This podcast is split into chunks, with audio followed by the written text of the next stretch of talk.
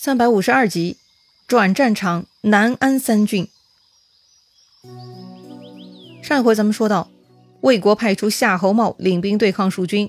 夏侯茂在凤鸣山与蜀军前锋大将赵云相遇，两次交手，夏侯茂手下西凉军韩德及其四个儿子、父子五个人呢，全部丧于赵云之手。夏侯茂也吓得后退了十里。这下呢，夏侯茂知道害怕了。从他在朝堂上斥责王朗开始。夏侯茂就不知天高地厚，自我感觉良好。这回亲眼目睹老将赵云的身手，夏侯茂这才知道当阳长坂的传言不假。这下该如何是好呢？看夏侯茂惊慌，他的参军陈武呢却不以为然。这个陈武也是官二代，是曹操手下很精明的那位陈玉的儿子。不过显然呢，他远不如自己的老子。当年曹操南下赤壁之战，陈玉非常警惕，很多情况都被陈玉给算准了。只不过曹操没有采纳而已，而如今他的儿子陈武比他老爸狂妄多了。他对夏侯茂说：“赵云有勇无谋，不足为虑。”他给夏侯茂出主意哈，明天预先准备三万埋伏，让夏侯茂出战赵云，然后嘛再假装败逃，再把赵云引入埋伏圈，就可以活捉赵云了。夏侯茂一听，好主意啊，立刻就安排了六万伏兵埋伏于左右两侧。哎呦，这种假装败逃、引诱埋伏的手段，怎么拿得出手嘛？老将赵云身经百战，都玩腻了，又怎么会上当嘛？可是呢，任何事情啊，还真的没有绝对哈。第二天，夏侯茂重整旗鼓来找蜀军挑战。邓芝的第一反应就是：魏军昨日大败，今天还敢再来，必然有诈。他劝赵云啊，要谨慎提防。可是啊，一向谨慎、经验丰富的赵云呢，居然不以为然，哼！两次乳秀小儿，何足道哉？我今日必当擒之。哎呀，我去看吧！计策能否实施，不光是看计策的复杂程度，哪怕是最简单的计策，都有它被一遍又一遍使用的可能啊！因为场景、人物各种客观条件的变化，有的时候呢，它还真的能起到作用。赵云实在是没有把夏侯茂放在眼里。也不把夏侯茂可能的计策放在眼里，就直接冲向魏军了。夏侯茂本来不是赵云的对手，很快败逃。赵云呢，趁势追赶，就跟着进入了魏军埋伏圈了。当时赵云冲在前面，邓芝率军在后面。赵云进入重围，魏国两路伏兵杀出。左边领军的叫董喜，右边的魏将呢叫薛泽，他们各领三万人马就杀出来了。要知道，赵云跟邓芝一共带出来才五千人。五千对六万，一比十二，哎，怎么打嘛？当时邓芝在后面追赶，突然看到魏军伏兵冲出来，邓芝赶紧勒住军队，停止向前。而跟着赵云在前面呢，只有一千蜀军，这一千人呢就被六万魏军给包围了。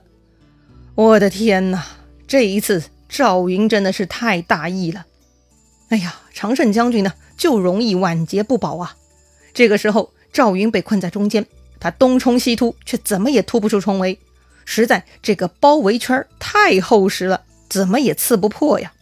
不过呢，因为赵云勇猛，大家都怕他，所以魏军呢倒也不敢太过贴身肉搏，他们只是远远的进攻赵云，比如从山上扔下雷木炮石啊，或者远远的放箭，反正呢没人敢真正杀到赵云面前。当时呢，夏侯茂站在高处山坡观察赵云，他看赵云跑到东呢，夏侯茂的旗子就指向东。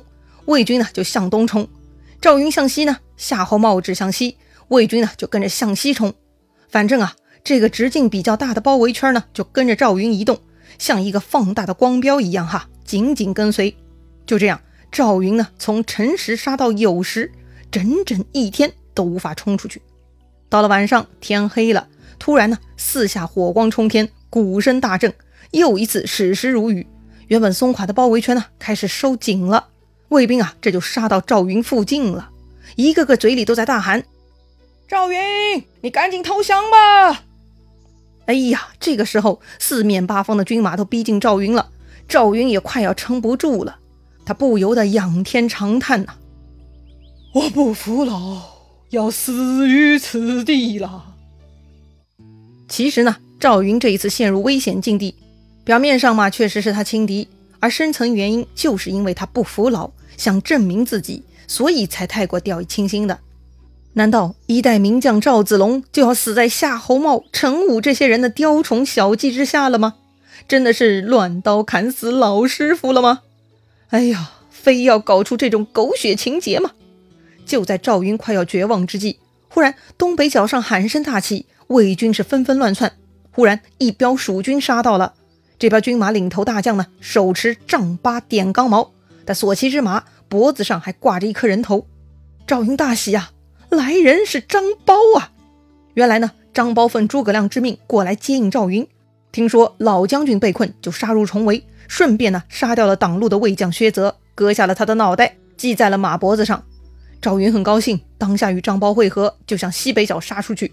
这个时候呢。西北角的卫兵也开始乱了，他们也遭到了一彪蜀军的进攻。这彪人马的领头大将手提青龙偃月刀，他的手里呢也提着一个人头。对了，此人正是关公之子关兴啊，他也是奉诸葛亮之命前来接应赵云的。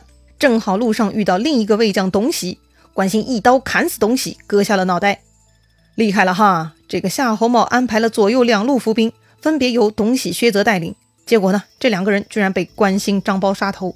哎呀，也真的是巧了哈！赵云很高兴，果然丞相神机妙算呐。不过现在还不是感慨的时候。赵云对张苞、关兴说：“两位将军既然立下奇功，何不趁今日擒住夏侯茂，以一定大事？”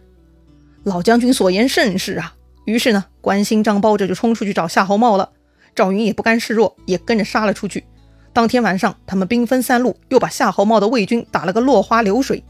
这个时候呢，邓芝带着那点小人马也过来接应。此时魏军已经像无头苍蝇了，被杀的是尸横遍野，血流成河呀。夏侯茂本来就是无谋之人，而且年轻没经验，看到大军已乱，夏侯茂呢就彻底没主意了，带上手下骁将百余人呢，就逃往南安郡去了。主将大将啊，逃的逃，死的死，你让魏军小兵怎么办嘛？于是呢，大家都跑了，逃命要紧啊！魏军溃散，赵云他们自然不至于追杀小兵。关兴、张苞、赵云的三路人马得到消息呢，就全部冲向夏侯茂所在的南安城。加上后来跟上来的邓芝，一共是四路蜀军四面围攻。奈何呀，城防牢固，赵云他们呢也没能攻破城池。夏侯茂自然是吓坏了，更是紧闭城门，严防死守。反正嘛，躲在壳里不出来。城中粮草充裕，还是可以撑上一阵子的。再说诸葛亮，他得到了消息，夏侯茂逃入南安城了。于是他将大军分成三路，左路屯于阳平，右路屯在石城，中军呢，他就自己带着来到南安城跟赵云他们会合了。听说这几位围攻十日都攻城不下，诸葛亮就亲自来到城边观察地形。诸葛亮呢是解决问题的高手，有的时候看地图就能调兵遣将，遇到难题呢就亲自出门考察。事后嘛，也必有妙招。这回也一样啊。诸葛亮看完地形，计策就有了。他分别吩咐了魏延、关兴、张苞以及两个心腹小兵啊，如此如此，这般这般。然后啊，大家就分头行动了。剩下的所有人呢，跟诸葛亮在一起，他们屯驻在南安城外。诸葛亮下令军士运来柴草，堆在城下，放出风声，说要火烧南安城。什么？在城墙外放火，能火烧南安城？开什么玩笑嘛！夏侯茂他们听说诸葛亮居然出这种主意啊，在城里都笑死了。他们根本就不当回事儿。显然嘛，这只是诸葛亮计划中的一步棋子而已。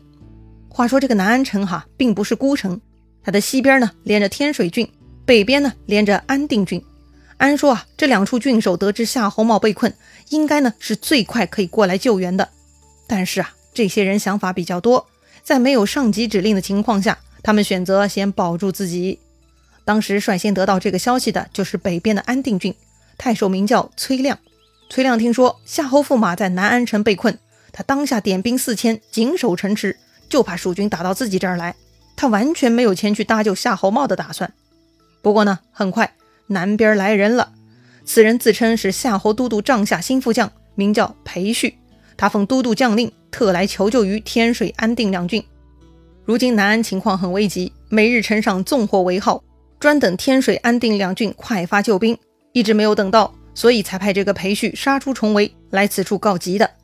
裴旭对崔亮说：“请崔太守星夜起兵去南安城，到时候都督会开城门接应的。”崔亮呢有些不放心，毕竟这个叫裴旭的人是个陌生面孔，不认识。崔亮就问裴旭是否有都督的文书。这个裴旭啊，立刻从怀里拿出来那封信呢，贴肉收藏，此刻已经被裴旭的汗水给浸透了，字迹模糊了。不过呢，大概还是能够看出这个意思的。这个裴旭很匆忙哈，让崔亮看了一眼，就拿回这封所谓的都督手书，就叫换一匹好马，说是要急着去天水郡通知马太守了。使者走了，崔亮呢将信将疑，还没有采取行动。但是很快又有人来了，也说是夏侯都督帐下军将。他说呀，天水太守已经起兵去救援南安了，也请崔太守尽快发兵。